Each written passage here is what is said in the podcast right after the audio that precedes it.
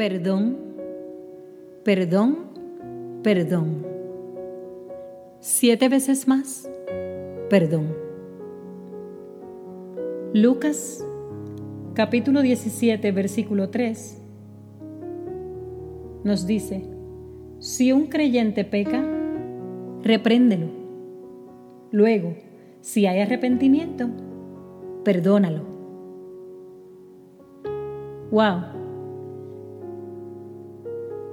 De seguro que he leído innumerables veces en la Biblia el capítulo 17 del libro de Lucas e indudablemente he escuchado excelentes enseñanzas sobre el tema del perdón que está contenido en ese capítulo. Pero como les he escrito anteriormente, la palabra de Dios es viva y la misma se vuelve exacta y adecuada en nuestro presente. El Espíritu de Dios nos abre el entendimiento y permite que podamos leer y encontrar más verdad y nos hace detenernos a pensar, a reflexionar, a adoptarla y a tomar acciones de cambio que nos mejoran. He aquí lo que me enseñó al leerla hoy. El perdón es un tema muy hablado, muy estudiado y discutido por muchos. El perdón es un acto de valentía. El perdón es una decisión que si no es tomada con sinceridad, lamentablemente no tiene efecto positivo en ninguna de las partes afectadas. Muchas personas, intentando hacer lo correcto, proclaman perdonar a X o Y persona. Y con el pasar del tiempo se frustran porque descubren que el dolor de la herida aún está viviendo en su interior. Muchas otras personas se rinden ante el intento de perdonar y dejan que la incapacidad de no hacerlo se adueñe de sus mentes y no se dan la oportunidad. Por otro lado, hay personas que tienen la capacidad de perdonar y vivir con un amor que sobrepasa cualquier sentimiento de dolor y de rencor. Esas personas no permiten que esos resentimientos crezcan y se fortalezcan. No dejan que esos sentimientos se hagan dueños de ellos, pues perdonan a tiempo. Pero ¿por qué unos sí pueden perdonar y por qué otros no? Jesús les explicó a, los discípulos en el verso 4 de Lucas 17 y dice, aun si la persona te agravia, o sea, te ofende, siete veces al día y cada vez regresa y te pide perdón, debes perdonarla. ¿Será esto posible? El Espíritu Santo me contestó un inmediato sí.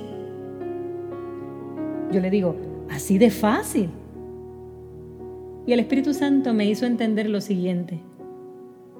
No es que sea fácil o no, es cuánto amas a Dios.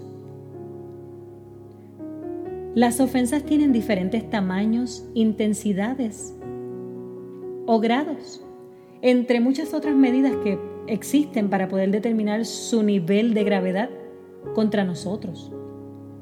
El amor también tiene diferentes tamaños, intensidades y grados. No se trata de crecer el perdón, se trata de crecer el amor. ¿Cómo crecemos el amor? Amando más al Padre, amando más a Jesús, amando más al Espíritu Santo. Esto quiere decir, amar a Dios en todas sus manifestaciones y formas.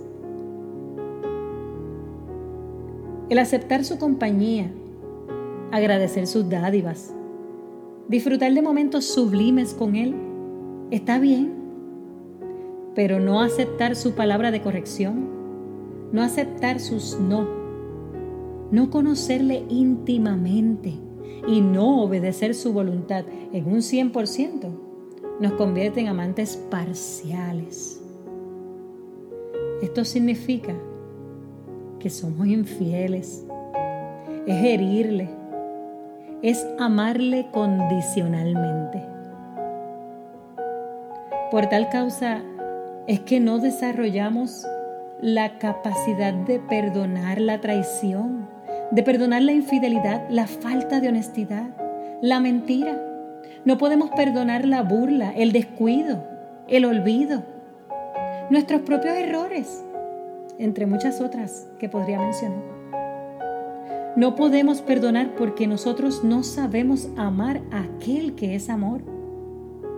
No podemos perdonar si no aprendemos a amar desprendidamente sin controlar, sin manipular, sin entenderlo todo, sin condicionar a aquel que lo dio, lo da y lo dará todo por nosotros. Por alguna razón, Dios estableció un primer mandamiento y Jesús lo confirmó. Dice Mateo 22, del 36 al 37. Maestro, ¿Cuál es el mandamiento más importante en la ley de Moisés? Jesús contestó, Ama al Señor tu Dios con todo tu corazón, con toda tu alma y con toda tu mente. Desarrollando una relación de obediencia, de 100% fidelidad, de integridad, de lealtad, de honestidad con Dios, nos hará amarle verdaderamente amarle con amor del bueno. Si esto hace que nazca en nosotros ese amor que llamamos inexplicable. Nos hace desarrollar el amor descrito en 1 Corintios 13. El amor es paciente y bondadoso. El amor no es celoso, ni fanfarrón, ni orgulloso, ni ofensivo. No exige que las cosas se hagan a su manera. No se irrita ni lleva un registro de las ofensas recibidas. No se alegra de la injusticia, sino que se alegra cuando la verdad triunfa. El amor nunca se da por vencido, jamás pierde la fe, siempre tiene esperanzas.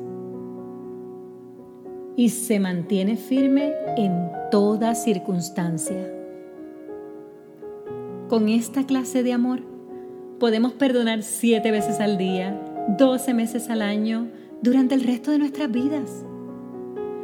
Y puedes decirme, oh Jami, ¿eso es irreal? No, no lo es.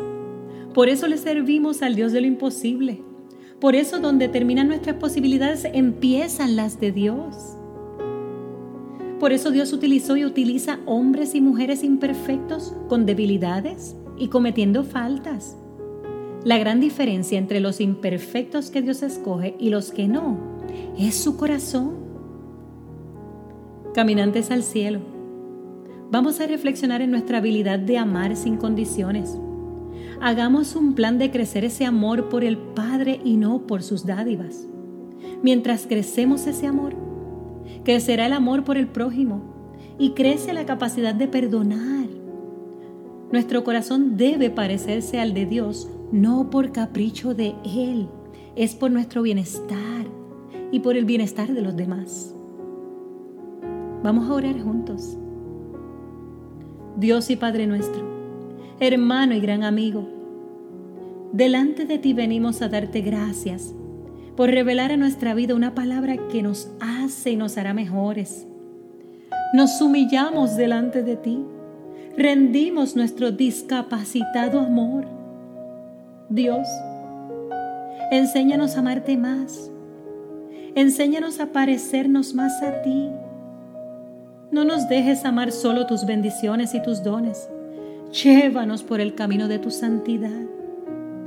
Danos hambre y deseos de ti. Permítenos conocerte más a fondo para poder amar verdaderamente y poder perdonar genuinamente sin que nos cueste. Tú eres amor y fuera de ti nada será mejor. Te agradecemos la oportunidad de recibir esta palabra para hacerla viva en nosotros. En tu nombre declaramos que seremos mejores en esto. Amén. Bendecidos en extremo.